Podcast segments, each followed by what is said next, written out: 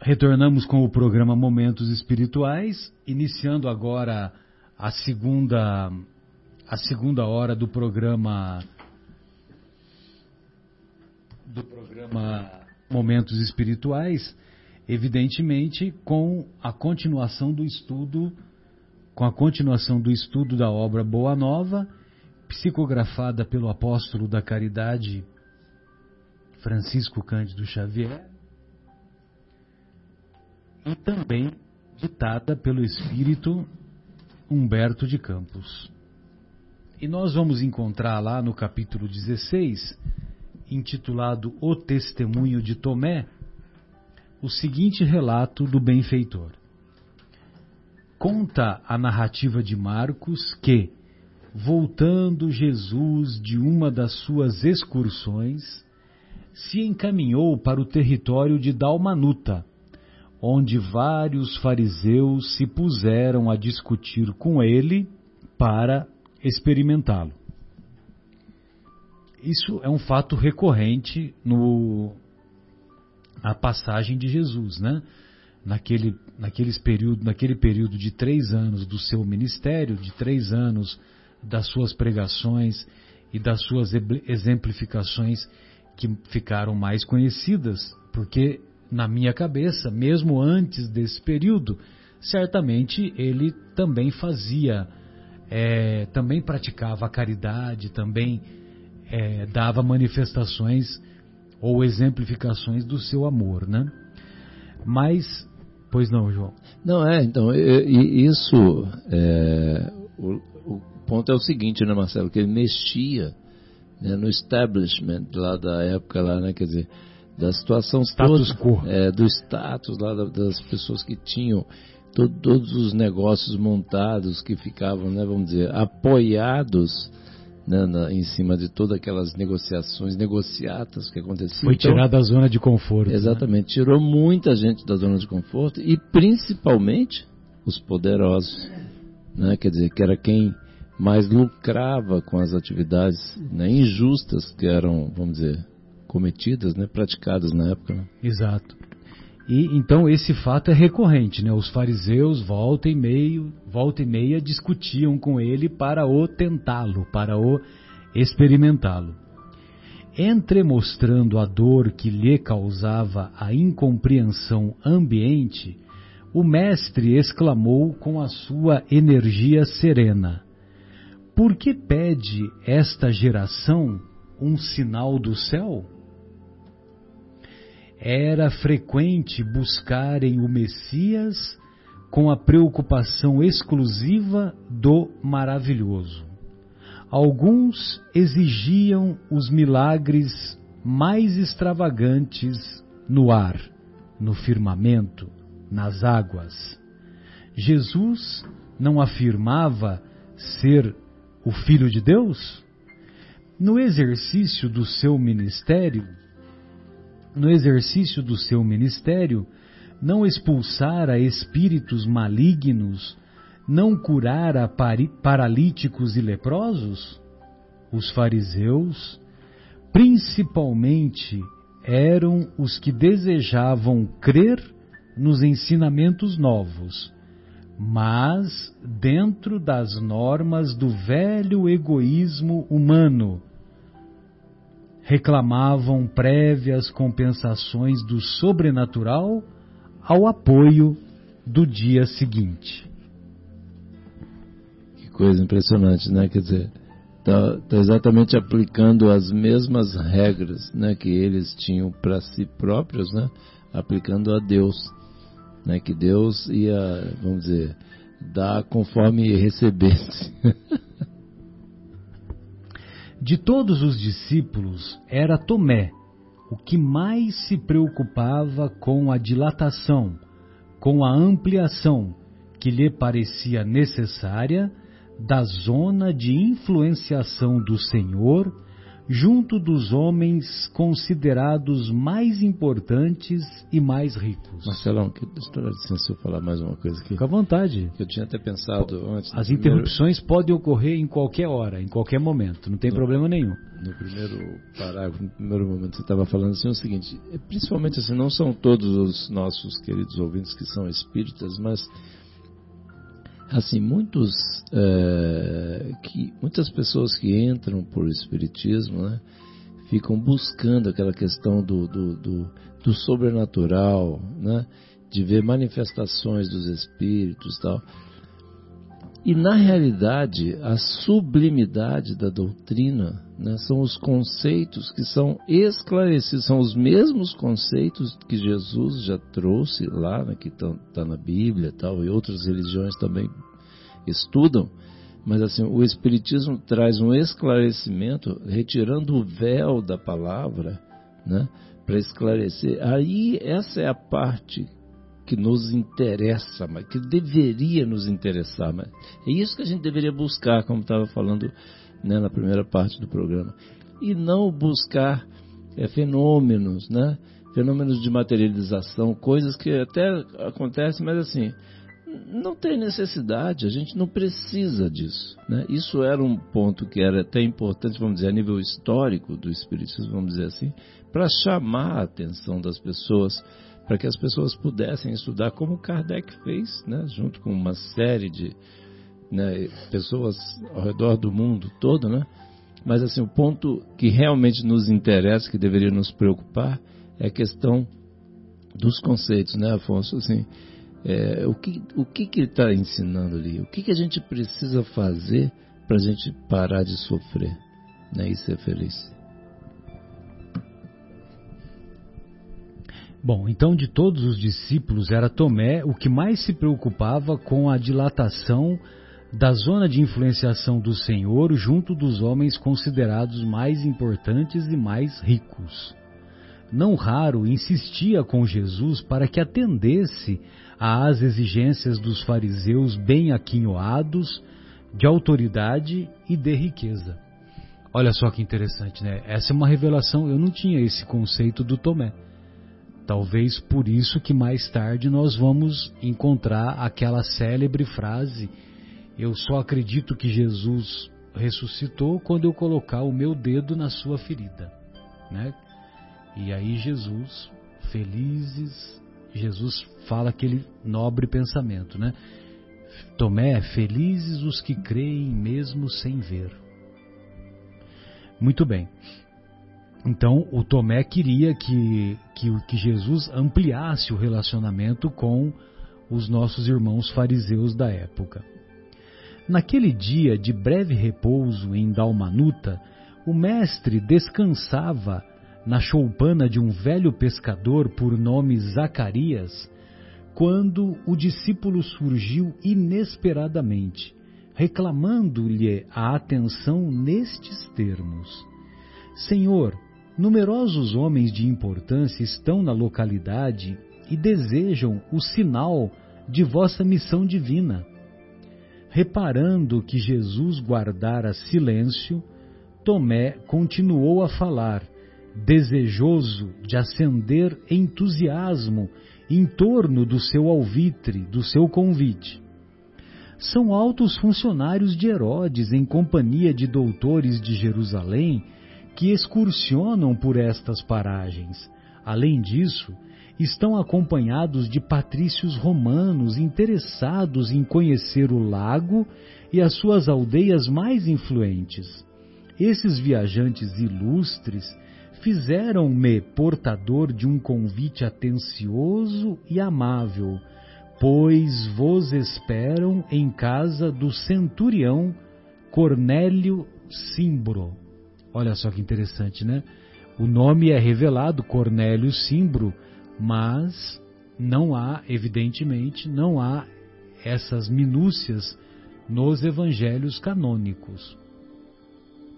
Jesus, entretanto, depois de longo silêncio, no qual pareceu examinar detidamente a atitude mental do interlocutor, perguntou com serenidade, mas em tom algo doloroso. Que desejam de mim? Olha só. Que desejam de mim? Nós também poderíamos fazer essa pergunta, né? É uma Pro mestre, né? uma pergunta que transcende aquela situação, né? Porque aqui nós temos um grupo de uh, autoridades temporais, eram doutores do templo, vindos de Jerusalém, eram fariseus locais que tinham uma boa posição social e econômica, e romanos, né? que era a, a, dominação da, daquela região. Então, eram homens que estavam bem posicionados na sociedade, mas que, em verdade, desejavam de Jesus a curiosidade.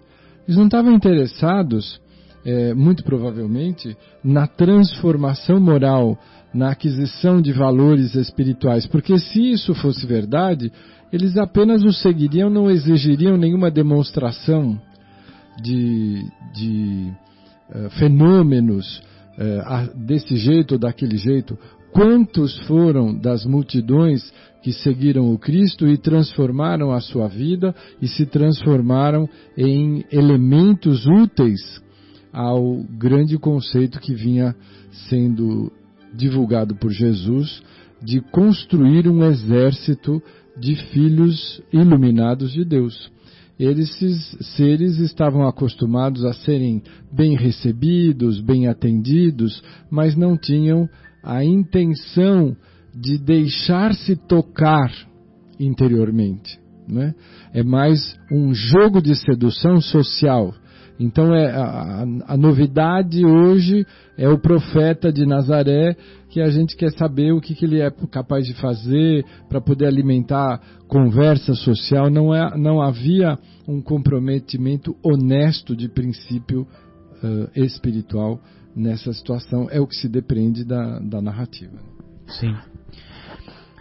Que desejam de mim? Querem conhecer-vos, mestre, replicou o apóstolo mais confortado. Não é necessário que me vejam a mim, mas que sintam a verdade que trago de nosso Pai. Redarguiu Jesus com tranquila firmeza. Deixando transparecer o desgosto que aquela resposta lhe causava, Tomé insistiu. Mestre, mestre, atendei-os. Que será do Evangelho do Reino e de nós mesmos sem o apoio dos influentes e prestigiosos?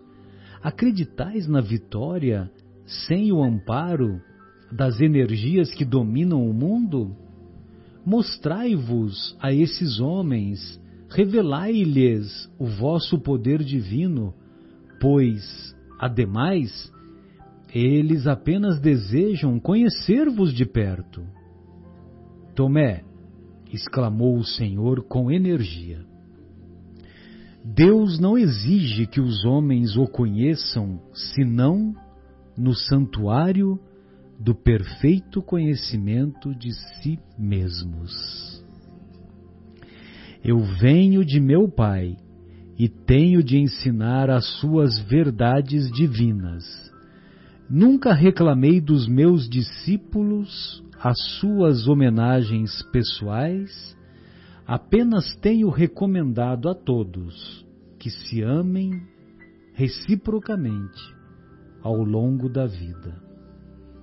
E desfazendo as ponderações descabidas do discípulo, continuou: Julgas então que o Evangelho do Reino seja uma causa dos homens perecíveis?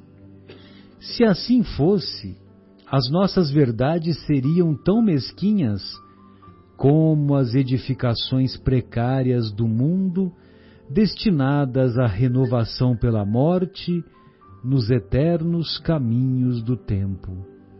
Os patrícios romanos e os doutores de Jerusalém não terão de entregar a alma a Deus algum dia? Quem será desse modo o mais forte e poderoso?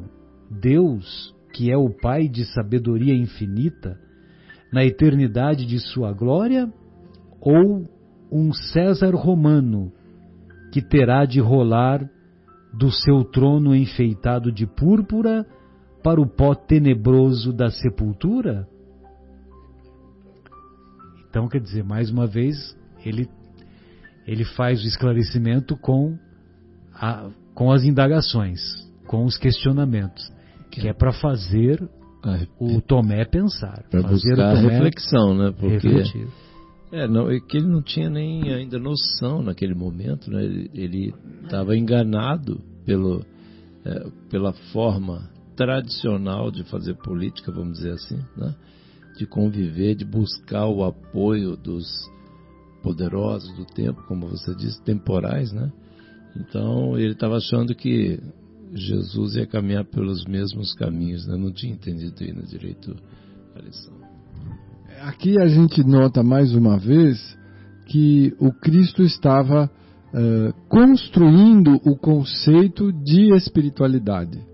Nós não tínhamos esse conceito, tanto que o Tomé fala assim: como o senhor acha que o, evangelho vai se implantar sem o, o respaldo e o apoio dos poderosos? Era a única força que se conhecia eram os recursos temporais, materiais, transitórios. A força, o poder, o dinheiro, o exército. Né? E o Cristo estava alfabetizando a humanidade com relação a transcender a, a fragilidade da vida material, que é transitória e que a gente se esquece tão facilmente dessa transitoriedade, dessa fragilidade, e tentando explicar que o seu reino não era desse não, e inclusive, né, por exemplo, no próprio capítulo, igual eu citei lá no início, capítulo é, 25, né, para a gente não se perturbar pela posse do ouro. Para aquela questão, até hoje a gente ainda é, a gente ainda traz essa dúvida em mente, no nosso coração. Né? Muitas vezes, né, Afonso, Marcelo, Flamengo, muitas vezes a gente ainda se deixa levar por essa, pelo magnetismo do ouro. É forte. Né? Assim, você imagina, né, Marcelo? Né, eu estava dizendo, lá naquela época, aqueles, aqueles homens, né, né, nós, né, vamos dizer, naquela época lá, rudes ainda sem, nem sabia ler, nem ler sabia, né? Quer dizer, hoje que a gente lê, busca um monte de coisas, assiste coisa, busca se espiritualizar. Hã? É, hoje já existe Google, né? Mas assim, naquela época, você imagina a quantidade de conhecimento que essas pessoas tinham, e o coração ainda, os costumes, né? a cultura extremamente rude, né? Como é que vai entender Jesus falar? Olha, Jesus é muito amor, né, cara? Porque, pelo amor de Deus, paciência ele chegar lá no meio daquela confusão toda, falar de perdoar, perdoar o seu, o seu inimigo, né? A mais, a mais seu inimigo, perdoar 70 vezes, 7 vezes. Quer dizer, como é que o cara vai entender um negócio desse, né? É muito, nós não entendemos ainda. Precisava do concurso do tempo. Né? Concurso do tempo, exatamente. E só, me recordo também de uma, uma passagem da vida do nosso querido Chico, quando, numa determinada ocasião, ele recebeu uma carta de, uma, de uns amigos de uma cidade próxima a Pedro Leopoldo, é, convidando-o para a inauguração de uma casa espírita naquela localidade. E na carta dizia assim: sua presença é imprescindível. Imprescindível. Aí o Chico, ele pegou, se arrumou, colocou lá o terno, né, que ele usava com frequência, tal, e foi para a estação de Pedro Leopoldo, no final da tarde, começo da noite. Não me lembro exatamente se era um fim de semana ou se era um dia de semana. Provavelmente era um fim de semana. Aí ele ele chegou lá na estação e sentou-se lá no banco da estação de Pedro Leopoldo. Vocês conheceram Pedro Leopoldo? É uma graça, viu? É uma graça, é encantadora a cidade. E é próxima do, do aeroporto, do aeroporto de Confins. É, eu tive. comentei aqui que de uma empresa eu abri uma filial lá em ah, Pedro você comentou, é verdade. E depois é que eu fui saber da história do senhor. Eu não sabia, não sabia. Depois eu fui saber. Eu falei, nossa, que, que bela cidade, coincidência. A né? cidade respirava Chico. Pois é, pois Acho é. que quando você foi, ele já estava em Uberaba. Já né? estava, já estava. É porque em 59 ele já foi para Uberaba, né? Não, foi... 59. Até 59 ele ficou em, em Pedro Leopoldo. Não, Marcelo, 59 eu não tinha nem nascido não, ainda. Eu sei que não, mas quando você. Você deve ter ido nos anos Não. 80 ou anos 90. 90, imagino. fui em 96, 97. Então, em 96, Eu sei, lógico tô que o. Chico já estava, eu sei. Tô o Chico já estava tava- próximo da desencarnação. né? Ele faleceu em 2002, né? É, de jeito nenhum, estou contestando você, não, de jeito nenhum. Então, aí o Chico, ele estava lá aguardando o trem para participar daquele convite que ele havia recebido, né? Aí o quem foi que apareceu? O Emmanuel aparece para ele ou se manifesta e diz assim: Não, inclusive é o seguinte, o trem que ele estava esperando não é aquele trem, porque ele era em Minas, não é o trem de Minas, era o trem mesmo, trem, Tem de, trem, trem de é, ferro, né? É, o trem, a sua especialidade. Trem de ferro, ferrovia. trem, é, trem, aquilo, é. aquilo que é um dos amores da sua vida. É um dos meus amores. Então, e, e aí o Emmanuel aparece e fala assim para ele: então quer dizer que o senhor se considera imprescindível? Não é preciso dizer que ele não foi ao evento, né? Ele voltou, ele voltou para a casa dele, para a vida dele, né? Porque ele não se considerava realmente imprescindível. E, e ele é, talvez depois tenha mandado um recado, né? Uma, um, um WhatsApp, né? Na um, época, pedi- um né? pedido de, de desculpas, né? É, que não pôde Pela participar tal. Perguntou para ele em, em espírito, né? É, perguntou para ele se ele se considerava imprescindível. Certamente porque tal, talvez o Chico tenha se sentido estimulado a ir ao evento por causa daquilo, sua, da, daquela mensagem. Sua presença é imprescindível, né? O, o fato, Flamínio, é que o Emmanuel tinha muito cuidado com a educação do Chico, porque ele já havia é, sido pai do Chico em outra encarnação e não tinha conseguido construir no espírito do Chico os valores morais necessários para as lutas evolutivas. De forma que nesta oportunidade, como mentor, ele foi de um rigor extremo, militar. Ele não permitia que o Chico fugisse aos ensinamentos, porque ele estava muito interessado no sucesso daquela oportunidade reencarnatória, como realmente no final se deu uma das maiores demonstrações de fidelidade doutrinária, de dedicação à tarefa doutrinária, mediúnica, que nós temos notícia.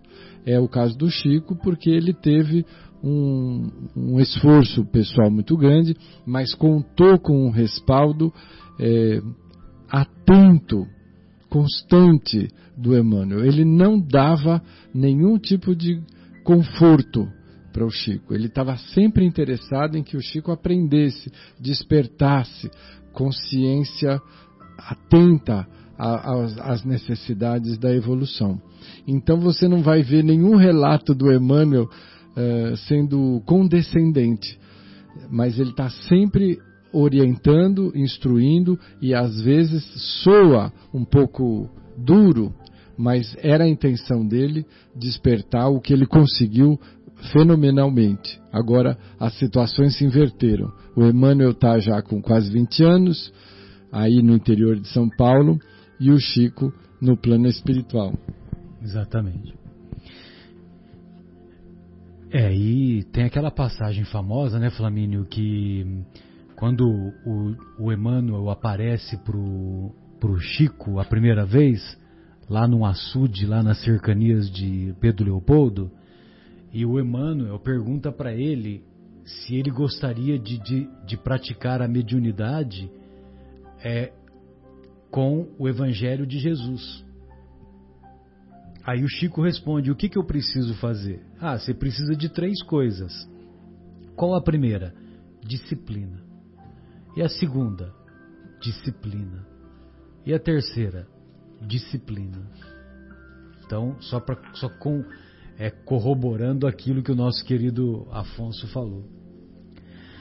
Bom, e o Tomé, ele, é, apesar de ter, de, de, do mestre ter exposto as suas razões, é, dizendo né, que, os, que esse, essas posições sociais, tanto dos fariseus quanto dos patrícios romanos, eram posições transitórias do mundo e que todos teriam que entregar a alma a Deus, como também nós, cada um de nós também tem que dar contas da nossa alma a Deus um dia, é, quando recebermos a mão niveladora da morte, a mão niveladora da morte.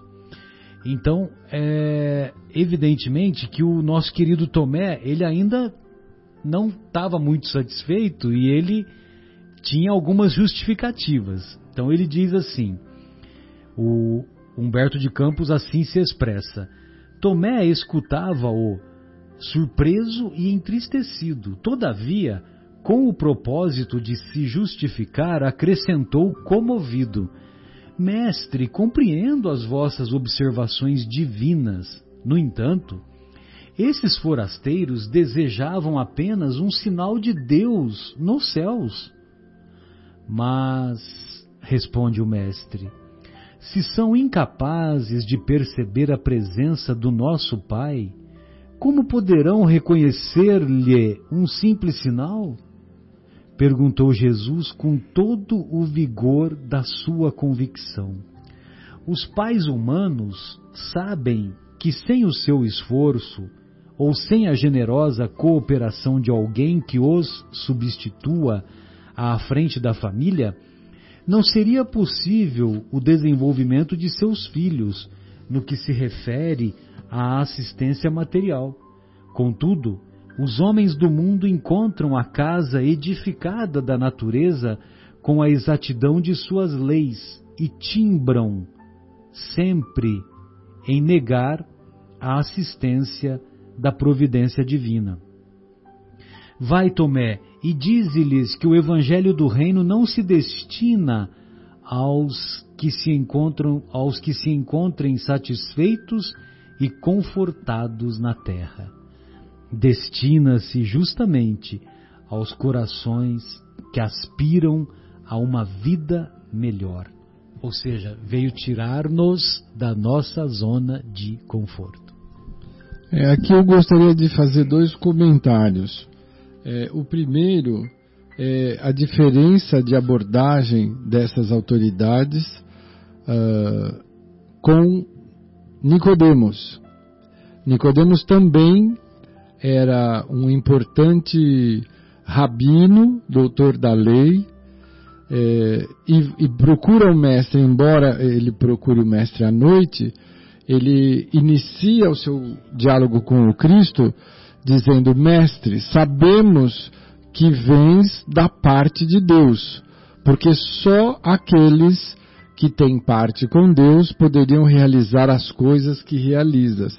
Então vejamos que este estudioso da lei reconhecia a presença de Deus nos atos do Cristo. Estes outros não, eles queriam um fenômeno, eles queriam uh, pirotecnia, eles queriam assunto para conversar nas rodas sociais. Então há uma diferença muito grande. E a segunda coisa. Mas, oh, desculpa, mas o, o, esse rabino especificamente era muito especial, né? Porque ele depois ele ele acabou, né, Marcelo? Né, acabou, é, vamos dizer, entendendo que realmente a doutrina de Jesus é, era o caminho que deveria ser seguido, né? Concorda? Mais para frente na, na... Então, Sim, mas é... porque os outros ainda estavam muito apegados, né? Então, era, essa era a grande diferença. Um já conhecia. Naquele momento reconhecer... ele ficou confundido, né? Naquele primeiro momento ele ficou confundido. Aí mais tarde as tradições orais dão conta que ele, inclusive, escreveu um, um evangelho não é, não oficial, né, não canônico, como é que a gente fala? O evangelho apócrifo. apócrifo, né? Que é o evangelho de Nicodemos, como tem o de Maria Madalena, como tem o de Judas, como tem outros, né? Desculpe, Afonso. Não, a, segunda coisa que eu queria comentar é a afirmativa segundo Humberto de Campos do Cristo, dizendo que o evangelho do reino não se destina aos que estão satisfeitos e confortados. Porque toda vez que nós estamos com os nossos sentidos entorpecidos, que não nos falta aparentemente nada, nós não temos nenhum tipo de preocupação. Estamos é, estacionários, o que contraria as leis de Deus, porque, segundo as leis de Deus, nada permanece, tudo é transformação e trabalho. Então nós precisamos entender que o, o, Evangelho do Cristo não é para os que sofrem, mas para os que sentem a necessidade da transformação, porque estão colhendo frutos amargos da sua própria colheita. Então aqui temos mais uma vez a, a afirmativa do Cristo de que nós precisamos despertar para as realidades que estão além do nosso corpo físico, além dos cinco sentidos. E, Marcelo, desculpa, mais uma coisa. Fique à vontade. E voltando à nossa querida dona Marta, ela sempre falava assim o seguinte, que o, o estômago, né, é o que nos fazia se, se a gente não precisasse comer, né, quando encarnados, é, a gente seria muito mais acomodado. Né? E o estômago nos faz progredir muito, porque se não trabalharmos, não comemos. Né? Se não nos mexermos, então aí é que você vê como é que as coisas são tudo, existe todo um planejamento para fazer a gente se movimentar. É, e tem um pensamento de Paulo, né, em, em uma de suas cartas, que ele diz: quem trabalha, come, quem não trabalha, não come. É lógico que não é só no sentido material. Ante a firmeza das elucidações, dos esclarecimentos, o apóstolo não mais insistiu, ainda porém interrogou hesitante. Já pensou, você está conversando, está discutindo com Jesus, né? Já pensou, você vai querer falar o quê, né? Puxa e, vida, assim, né? insistentemente, não, né? insistente, né? É. Com Jesus, né, cara? E, e, você vê, né, que muitos dos, dos apóstolos, então discípulos, né, que tornaram-se apóstolos depois, né, é, muitos deles tinham mais idade do que ele, né? Alguns deles, né, como nós vimos lá nos primeiros capítulos, um, um outro Simão, né, o próprio Pedro, é, eu acho que o Tomé também tinha mais idade. Então, quer dizer, se o Pedro chamava-o de Senhor. Não precisa dizer o resto, né? Bem, ainda porém interrogou hesitante: Mestre, qual será então a nossa senha? Como provar às criaturas que o nosso esforço está com Deus? Você vê que ele insistiu, né? Apesar de ser hesitante, ele insistiu de outra maneira, né? E a resposta que o nosso amigo Humberto de Campos coloca em Jesus é muito bonito. Sim. Uma só lágrima que console e esclareça um coração atormentado vale mais do que um sinal imenso no céu, destinado tão somente a impressionar os miseráveis sentidos da criatura explicou Jesus. A nossa senha, Tomé, é a nossa própria exemplificação na humildade e no trabalho. Quando quiseres esclarecer o espírito de alguém, nunca lhe mostres que sabes alguma coisa. Sofre, porém, com as suas dores e colherás resultado. A, a, A redenção consiste em amar intensamente. Se te interessas por um amigo, suporta os seus infortúnios e imperfeições. Anda em sua companhia nos dias amargos e dolorosos.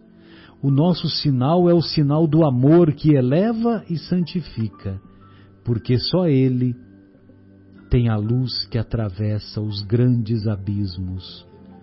Vai e não descreias, porque não triunfaremos no mundo somente pelo que fizermos, mas também pelo que deixarmos de fazer, no âmbito das suas falsas grandezas. Que maravilha, né? É muito impressionante. Isso que o Afonso falou que resposta impressionante, né? E tá aí de novo o trabalho, né? A movimentação, o amparo, o testemunho, né? É muito impressionante, muito linda a resposta. E tem uma pergunta no livro dos Espíritos, né?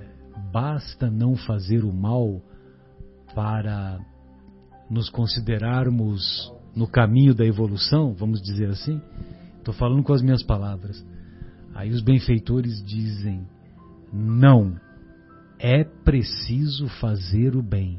Não basta não fazer o mal. Não é, fiquem em dúvida. É preciso fazer o é bem. É preciso fazer o bem.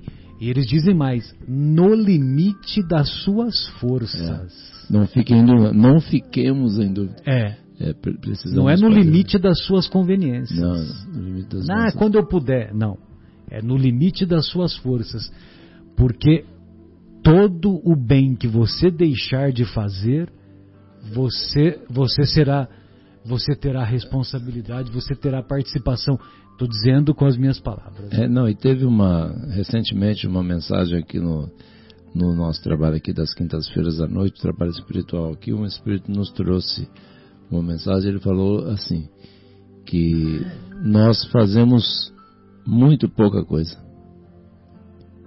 Foi exatamente com essas palavras, muito claramente assim, eu falei assim, vocês podiam fazer muito mais do que vocês fazem. Meu Deus. Mas assim, vamos em frente, né? Fazer o quê? Desde esse dia, continua Humberto de Campos, o apóstolo Tomé reformou a sua concepção sobre as mensagens do céu no capítulo dos milagres. Entretanto, não conseguia escapar a pequeninas indecisões em matéria de fé. Não podia excluir de sua imaginação o desejo de uma vitória ampla e fácil do Evangelho pela renovação imediata do mundo. Dentro em pouco, porém, a onda das perseguições vinha desfazer a suave e divina aventura.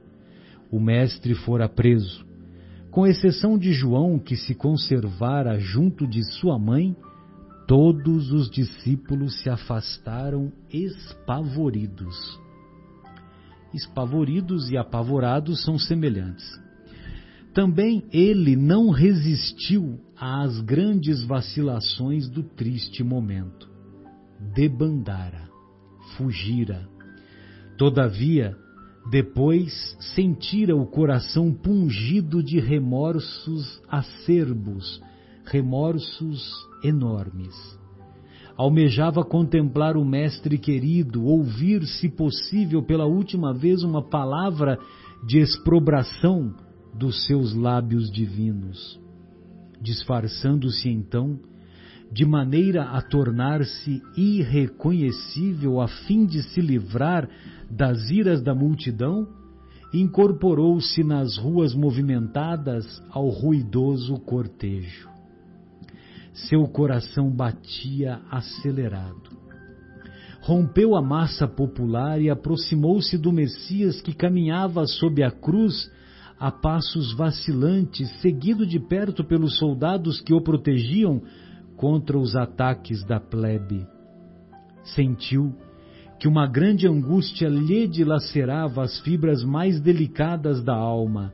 Contudo, seguiu sempre até que o madeiro se ergueu, exibindo o sentenciado sob os raios do sol claro, no topo de uma colina, como para apresentar o espetáculo às vistas do mundo inteiro. Tomé contemplou fixamente o Mestre e notou que o espírito se lhe mantinha firme. Sua fisionomia serena, não obstante o martírio daquela hora, não refletia senão o amor profundo que lhe conhecera nos dias mais lindos e mais tranquilos. Seus pés, que tanto haviam caminhado para a semeadura do bem, estavam ensanguentados. Suas mãos generosas e acariciadoras eram duas rosas vermelhas, gotejando o sangue do suplício. Sua fronte, em que se haviam abrigado os pensamentos mais puros do mundo, se mostrava aureolada de espinhos. Era uma coroa de espinhos de uma planta chamada acácia e essa planta e essa coroa de acácias, ela era venenosa. Então, não bastasse a crucificação, ainda tinha a coroa de espinhos de uma planta venenosa. Tomé se pôs a chorar discretamente. Logo, porém, como se o olhar do Mestre o buscasse entre os milhares de criaturas reunidas, observou que Jesus o fitara. E, magnetizado pela sua feição divina, avançou hesitante.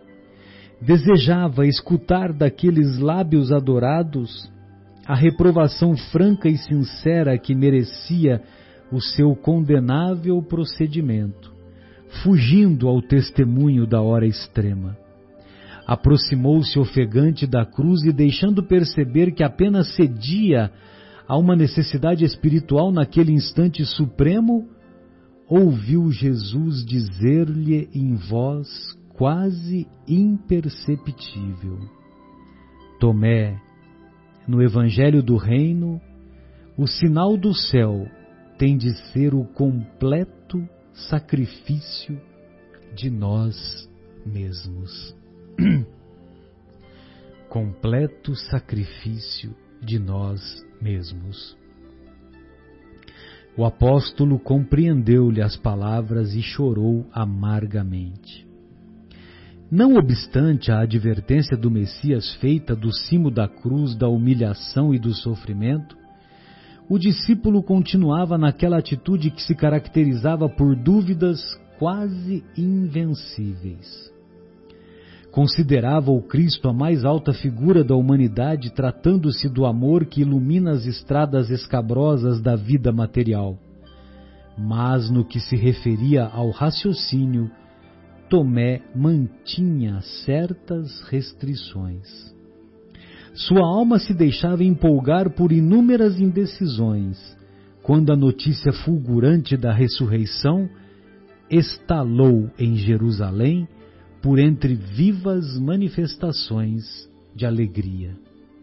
Maria de Magdala, Pedro, João, bem como outros companheiros, tinham visto o Senhor, tinham-lhe escutado a palavra consoladora e divina, Incerto de si mesmo, quase vencido na sua escassa fé, o discípulo procurou os amigos diletos, ansiando pela manifestação do Mestre adorado. Reunida a pequena comunidade depois das preces habituais, Jesus penetrou na sala humilde com sereno sorriso, desejando aos companheiros paz e bom ânimo como nos dias venturosos e risonhos da Galileia. Tomé, sentindo o coração bater-lhe precipitado, ergueu os olhos. O Senhor, percebendo-lhe os pensamentos mais ocultos, aproximou-se do discípulo de fé vacilante e o convidou a tocar-lhe as chagas depois de pronunciar as palavras que as narrativas apostólicas registraram, acrescentou bondosamente: Tomé, põe a tua mão nas minhas chagas e não te esqueças de que é o sinal. Então, a razão fria do apóstolo notou que um clarão novo o invadia e lhe penetrava a alma. Compreendeu finalmente que o martírio do coração que ama se reveste de misterioso poder.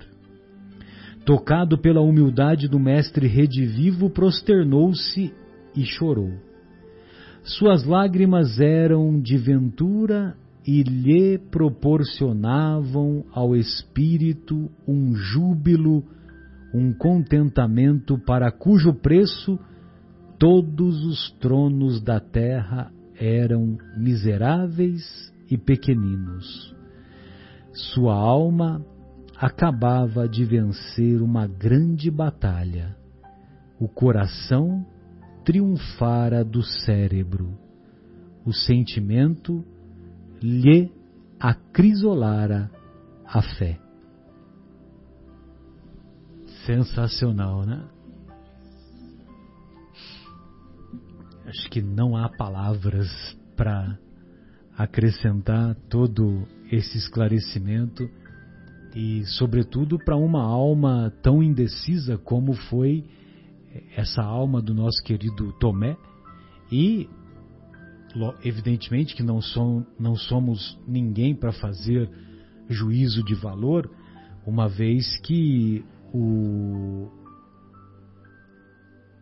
é só o Tomé que precisa crer, que precisa ver para crer? Será que nós, em muitas ocasiões, também não agimos dessa maneira? E uma outra coisa que me chamou a atenção aqui quando a gente estava lendo é quando o mestre diz sobre aquele momento da que o sinal, uma só lágrima que console e esclareça um coração atormentado, vale mais do que um sinal imenso no céu. E ele diz né, que quando nós nos aproximamos da dor alheia, ou seja, quando nós agimos com empatia, quando nós nos colocamos no lugar daquele irmão que está é, sofrendo as mais variadas é, as mais variadas dores, quando nós nos colocamos, aí sim nós estamos agindo e desenvolvendo esse amor ágape, esse amor que o Mestre veio nos trazer. Né? Inclusive a empatia, que é o, o nome do livro do nosso querido Jaime, né, que veio aqui trazer a sua contribuição junto com a esposa Catarina, com o Luiz Saigusa, né, e que cumprimentamos nesse momento, mandando um abraço carinhoso. Bem, amigos, se vocês não têm mais nenhuma nenhum comentário da nossa parte, podemos é, nos despedir. Então, eu gostaria de deixar um abraço carinhoso para nossa querida Fátima, para o nosso querido Guilherme, para o Leandro, para o Marcos Melo, que hoje não puderam participar um abraço carinhoso também para o nosso Fábio, para a nossa Érica, que daqui a alguns dias estarão de volta pisando em terras brasileiras, né? E que certamente teremos a oportunidade de, de fazermos um programa junto com eles, né? É, também gostaria de deixar um abraço para nossa querida Sônia, que ela tem uma recuperação, é, que, se, que a recuperação seja breve para poder, quando puder, participar aqui conosco, né? E gostaria de mandar um abraço especial aos nossos estimados ouvintes. Alguns carinhosamente se referem a nós como dizendo que é, todo dia viajam ou caminham em direção ao seu trabalho nos ouvindo. Como uma amiga lá da Alemanha, né, a Ana Laisa, né, que diz, ela disse carinhosamente para mim que ela é, que ela vai para o emprego, quer dizer que eu vou pro pro local